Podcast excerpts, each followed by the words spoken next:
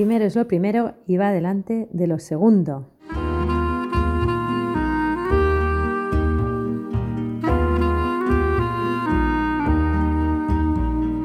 Bienvenido a un nuevo capítulo de Excelencia y Trabajo, el podcast en el que buscamos destilar conocimiento a través de conversaciones con grandes profesionales que han conseguido destacar en su ámbito y aún más importante, grandes personas que tienen un impacto positivo en aquellos que están cerca suyo y que nos van a ayudar a entender cómo priorizar y por lo tanto que primero es lo primero y va delante de lo segundo.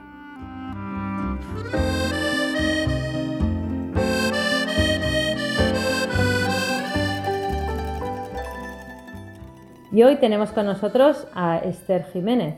Bienvenida, Esther. Muchísimas gracias, Mireia, encantada de estar aquí. Bueno, pues Esther Jiménez es licenciada en Derecho por la UOC, es doctora por la Universidad de Navarra y actualmente es la decana de Educación de la Universidad Internacional de Cataluña. Y vamos a hablar con ella sobre liderar, ni mandar, ni obedecer. Eh, Esther, tú quizás ya no te acuerdes, pero corría el 15 de septiembre de 1900, bueno, no, no voy a decir el año, eh, yo había defendido el trabajo de fin de carrera de ingeniería industrial el 9 de septiembre, es decir, una semana antes, así que fuiste literalmente mi primera jefa. Y me decías a, menudo una frase que aún hoy utilizo, y esta frase era dirigir es educar. ¿Qué querías decir con esto, Esther? Bueno, en primer lugar, eh, tengo que decirte que me encanta el título, porque lo de ni mandar ni obedecer es precisamente lo que alguna de las cosas que refleja eh, la frase que acabas de decir. Y por otra, te agradezco muchísimo que no hayas dicho el año, porque no me gusta, como sabes, eh, para nada, eh, ni siquiera vislumbrar los años que tengo. Y hace, lo que sí que me encanta es que hace muchos años que nos conocemos y que, y que hemos compartido bastantes cosas juntas. Volviendo a tu pregunta, en cuanto al título, para empezar es el título de un libro de dos profesores del IES, que a mí me parecía desde que lo, que lo leí eh, hace ya muchísimo tiempo, muy sugerente por todo lo que, lo que implica, ¿no? que es em, desarrollar, o sea, al final dirigir es desarrollar a los miembros de tu equipo. ¿no? Dirigir es ese educar, ¿no? el sacar lo mejor de, de cada uno y eso implica el tener un maestro, ¿no? Un maestro no en el ámbito académico, que te da lecciones, ¿eh? en el sentido ese tradicional, sino el, auténtico maestro que es el que te está enseñando con su ejemplo, porque va adelante, porque saca lo mejor de ti mismo. En este sentido, te podría decir como dos ejemplos de lo que puede ser un buen eh, y un mal maestro en el ámbito del entorno de trabajo lo, haré referente, si te parece, y me dejas, a mi propia experiencia. Te diría que, por ejemplo, para mí un buen eh, directivo, un buen maestro fue Monsefiga, a la que tú también conoces porque estuvo en la época en la que nos conocimos, que era una persona en la que en muchos aspectos de la dirección pues tenía grandes conocimientos, pero en otros quizás no tantos. Por ejemplo, en el ámbito del marketing o de la comunicación. En ese sentido, siempre se apoyaba en mí y yo, que era una persona en ese momento muy joven y que también carecía de esos conocimientos, para mí, en ningún momento cuando me decía que hiciera determinados trabajos de marketing y de comunicación, ningún momento dudaba de mi capacidad para poder llegar a hacer esos, esos trabajos. Y realmente sacaba lo mejor de mí, porque yo veía que confiaba y que realmente podía dar todo aquello. Al final, con el tiempo, he llegado a adquirir una serie de, una serie de competencias en esos dos ámbitos que sin ser una experta me han permitido pues dirigir equipos y, también potenciar esos ámbitos en, en, los trabajos que me ha tocado desempeñar. Ejemplo de mal directivo, de mal maestro. ¿Qué podría ser? Pues eh, quizás todo lo contrario, ¿no? Aquellas personas que eh, lejos de confiar en ti, lo que hacen es traspasarte determinadas tareas que les corresponden a ellos y que después de que tú has hecho ese gran esfuerzo de trabajo y a lo mejor incluso con un resultado brillante, eh, la respuesta cuando lo entregas es eh, que te ha faltado una coma, un punto o determinado aspecto intrascendente para el resultado final de, de ese proyecto. Entonces te diría, uno es un ejemplo a seguir que te hace crecer, que te enseña, que te guía, mientras que la otra persona es aquel que nunca está conforme con, yo creo que ni con él mismo, eh, y por supuesto con, los demás, ¿no? Y siempre te deja ese pozo de desmotivación, ¿no? Eh, que, es lo que nunca debería hacer un buen directivo. Un buen directivo no tiene que desmotivar, ¿eh? porque por sí mismo muchas veces, o la mayoría de las veces, las personas vamos motivadas al trabajo. Entonces lo que no tiene que hacer es desmotivarte, sino potenciarte. Muchísimas gracias. Realmente nos ha estado eh, ejemplos muy claros de lo que es un buen maestro. Eh, pero sin embargo, muchas personas siguen pensando que liderar es mandar. ¿En qué me equivoco si pienso eso? Bueno, ya me gusta decirte que te equivocas en algo. ¿eh? y, así aprovecho la ocasión y te diría que te equivocas fundamentalmente en el talento que pierdes cuando solamente emites órdenes y mandas. ¿no? porque de alguna manera lo que estás haciendo es eh, hacer que la gente te obedezca. Eh, pero no sacar lo mejor de ellos. ¿eh? Y si uno no mandara tanto y dejara que los demás emprendieran las cosas por propia iniciativa, serían capaces y obtendríamos unos resultados que nunca imagináramos. Y también te diría que estamos perdiendo el lucro cesante, todo aquello que dejamos de ganar de no potenciar el talento de tantas personas. Y al final lo que estamos haciendo es no dejar crecer, estamos descapitalizando a los demás y mm, haciéndolos poco empleables. Y el hacerlos poco empleables no solamente es si se quieren marchar fuera, sino que para nuestra propia empresa, que hoy necesita flexibilidad y capacidad de cambio y adaptación, lo que hacemos es impedirles que tengamos todos esa capacidad de respuesta a los retos que nos plantea la sociedad y el mercado. Esther, y si, yo tengo un jefe, yo no soy propiamente jefe, pero pienso que mi única obligación es la de obedecer, ¿me equivoco también? Pues te equivocas. Eh, te equivocas porque si tu única obligación es la de obedecer, eh, de entrada te puede parecer en un principio que lo que, es la opción más cómoda, porque no tienes uno, no tienes responsabilidades. Pero es una opción que te va descapitalizando, ¿eh? que te va haciendo perder capacidades para, para poder incluso eh, promocionar o incluso dentro de tu propia empresa o fuera de ella. Y además obedecer lo que te está haciendo es eh, depender totalmente de los demás. Mm, perder esa capacidad de creatividad, esa capacidad de iniciativa. Y al final lo único que estoy esperando es que me desórdenes, ¿no? que me mandes cosas. Y mm, aunque puede parecer una situación muy cómoda, en realidad es una situación muy empobrecedora. Vaya, ya veo que me equivoco en muchas cosas, pero bien, eh, me repetías eso de que dirigir es educar. Mm, cuéntanos qué significa eso de educar, qué es la educación. Pues al final educar eh, supone conocer a las personas, ¿no? Eh, generar confianza en las personas para, como te decía antes, que sean capaces de desarrollar y ser la mejor versión de sí mismas. En ese sentido, te, voy a poner un ejemplo de, de, Jesús Tamayo, que es un físico español al que el año pasado le dieron un premio en la Real eh, Academia Española de Física junto con la Fundación BBVA. Este es el galardón más importante dentro de su área de especialidad. Y esta persona, em, cuando le estaban dando el eh, premio, eh, hizo un reconocimiento especial, un agradecimiento especial a mi profesor de física que con 15 años cambió mi magnífica trayectoria de fracaso escolar y terror de mi colegio en un decente estudiante de física. ¿Qué, ha pasado aquí? Han pasado por su vida un profesor. ¿eh? Ha pasado por su vida un mal profesor, como decíamos anteriormente, eh, que es quien no confió en él porque es una persona con dislexia y en un momento determinado incluso le invitaron a salir fuera del colegio porque no tenía capacidad suficiente, a pasar por las manos de un buen profesor, que en bachillerato le, mm, eh, vio todo el potencial que tenía en esa especialidad de la física y fue el que le animó y vio que tenía las dotes adecuadas para, tener, eh, para ser brillante en esa profesión.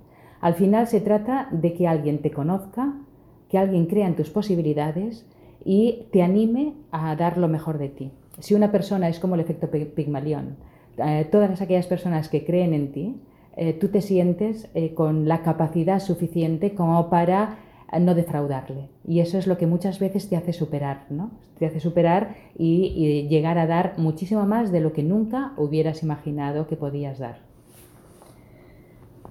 Esther, nos has hablado de lo que es la educación y, hay realmente unas características que vemos que no, están muy de moda, porque en el hemiciclo se insultan, en las redes sociales mienten, en la televisión eh, son agresivos. Eh, ¿Está de moda la mala educación?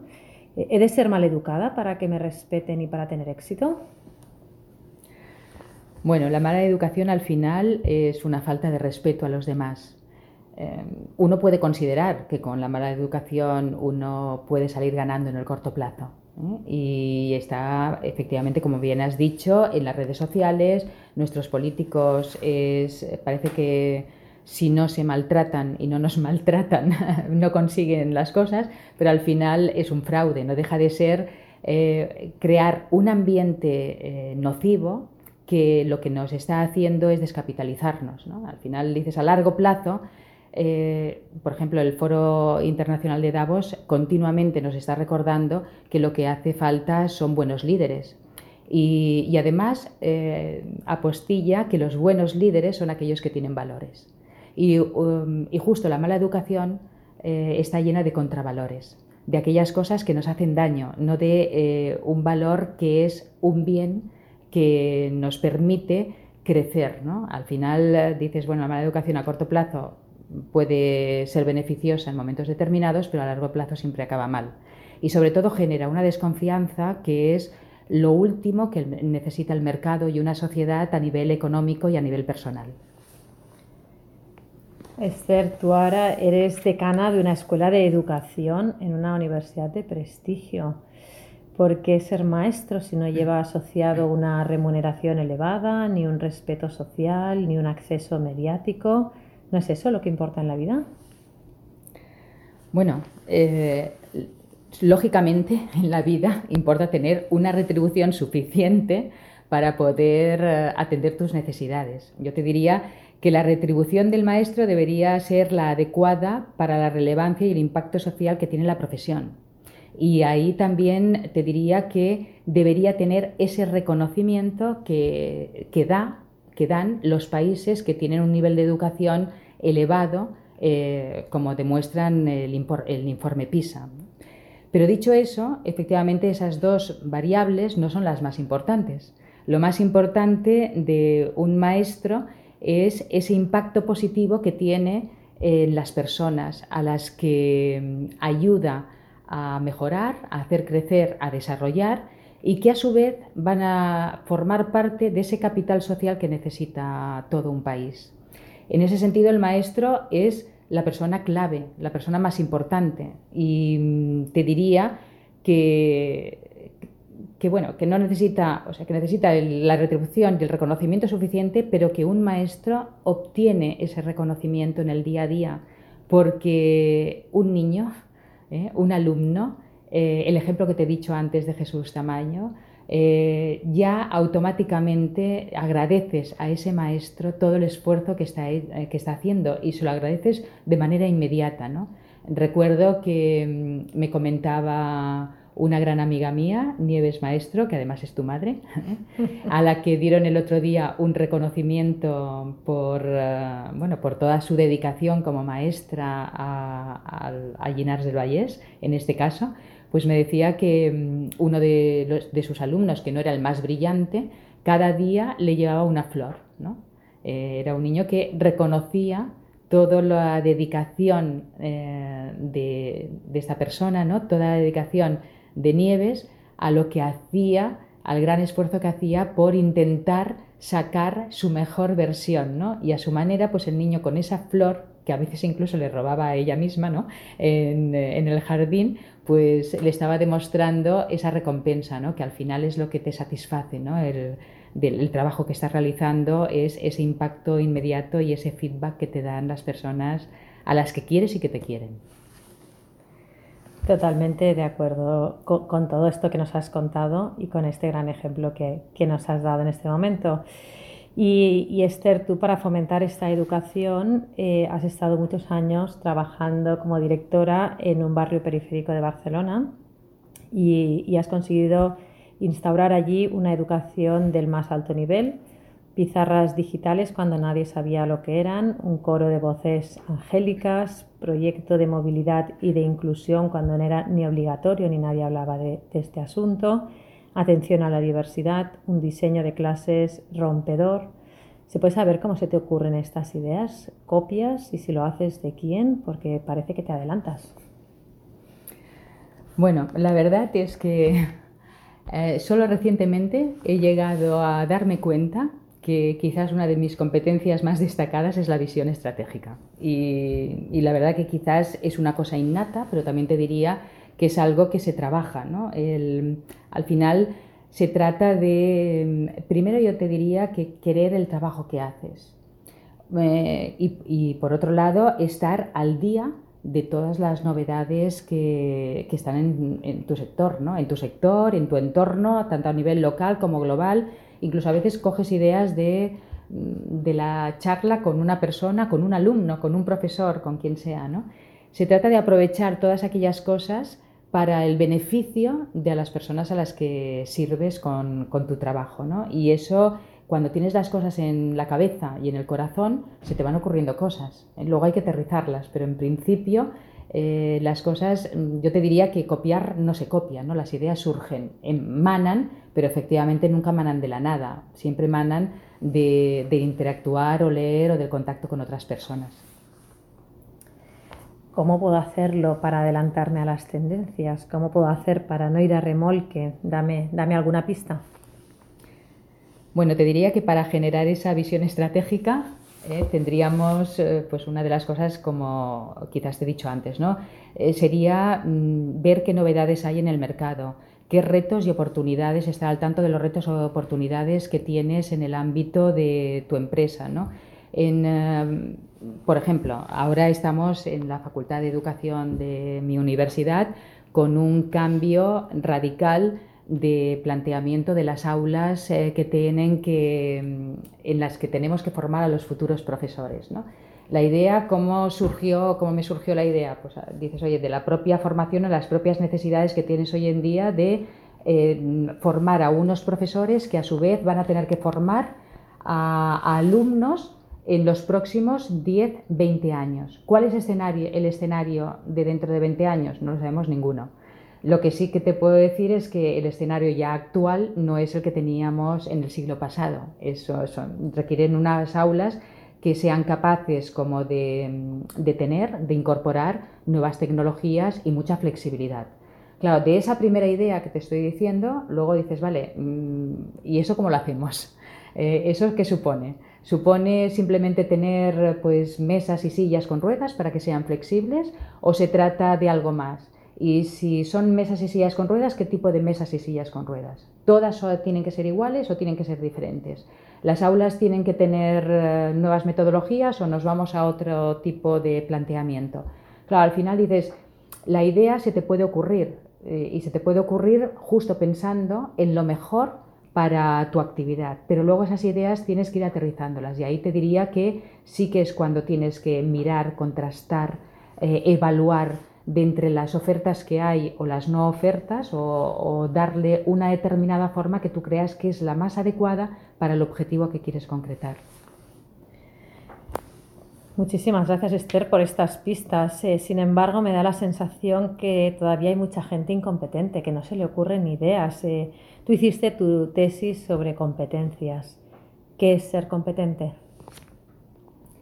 Pues diría que ser competente es tener una actitud proactiva de mejora continua, el no conformarse con lo que ya se tiene, eh, por supuesto, eh, luchar contra la mediocridad e intentar conseguir eh, y tener una sana ambición que te lleva a plantearte metas altas. A veces es verdad que con lo que te he explicado, ¿no? incluso de las aulas, dices, oye, pues muchas veces hay muchísimas cosas que no las tenemos controladas, que se nos escapan. Eh, pero sí que si nos planteamos, no tenemos miedo a, equivocarnos y tenemos claro el por qué hacemos las cosas, um, con el tiempo, eh, pues uno va adquiriendo esas habilidades a base de esfuerzo. Lógicamente, esto es como, por ejemplo, yo siempre pongo el ejemplo de Rafa Nadal, ¿no? Dices, ¿cómo ha sido mm, el mejor zurdo de la historia? Pues mira, a base de entrenar con muchísimo esfuerzo eh, con, su, con, su, mano zurda cuando él es, un, es, es, diestro ¿no? en su vida ordinaria. Al final es entrenamiento, ¿no? es intentar querer conseguir algo y luchar por conseguirlo. ¿no? Y a base de, de, ensayo, error y vuelta a empezar, pues vas consiguiendo unas determinadas competencias que te van facilitando luego tu tarea ordinaria. Esther, si soy fontanero, directivo, político, ¿qué hace que sea competente, que tenga un impacto positivo en los demás? ¿Cuál es la receta? Pues te diría que la receta, los políticos los tienen más difícil, ¿eh? Eh, pero la receta sería, eh, en primer lugar, hacer muy bien el trabajo que realizas. ser competente, tener los conocimientos adecuados, ser competente, esas habilidades que te facilitan el que, el que puedas eh, llegar a hacer tu trabajo bien, pero sobre todo te diría que tengas la capacidad de servicio. Si yo llamo a un fontanero, ¿eh? que es una... Habitualmente cuando ya tenemos solucionado el problema del agua no nos acordamos del fontanero, pero si tengo un problema de, de escape de agua, el fontanero para mí es una persona esencial. ¿no? Si esa persona es capaz de realizar bien su trabajo, pero además me da un buen servicio porque ha llegado puntual, porque me ha dejado las cosas ordenadas, porque, mm, porque además em, me lo ha, ha sido amable en el trato, porque me ha cobrado el precio justo, el que correspondía, y no me ha tomado el pelo, pues dices al final esa persona es competente ¿no? y hace un buen servicio. El, tienes que tener, yo siempre digo que el, talento al final es el resultado de las competencias y de la actitud, o sea, de los motivos, de ese afán de servicio a los demás eh, que te da ese plus, ¿no? De, ese plus con respecto a, un trabajo bien hecho, a calificar un trabajo bien hecho a un trabajo mediocre. Muy bien, Esther. Bueno, pues ya estamos llegando al final y como este, en este podcast eh, tenemos un lema que es primero lo primero, eh, para priorizar, pues si quiero liderar eh, sin mandar y ser un buen eh, colaborador sin tener que obedecer, bueno, pues dame alguna pista de por dónde empiezo hoy mismo. Bueno, lo que te diría es que tenemos que ir por delante. uno no necesita mandar si, si la gente confía en tus capacidades y si además eh, tus intenciones son las adecuadas, porque lo que haces es servir, eh, lo primero de todo, a tu equipo y también servir a tus clientes y saben y tienen la confianza de que no te aprovecharás de no te aprovecharás de ellos, o sea, no pondrás por delante tu propio interés, sino que pondrás por delante el bien común y el impacto que tienen tus decisiones en los demás. Muchísimas gracias, Esther. Como siempre, un placer estar contigo en esta, en esta charla. Eh, gracias por compartir con nosotros tanto conocimiento que has ido destilando a lo largo de los años.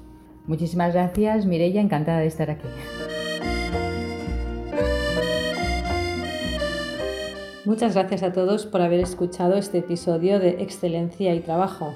Esperamos que os haya resultado útil y nos vemos en el próximo capítulo. Hasta pronto. Adiós.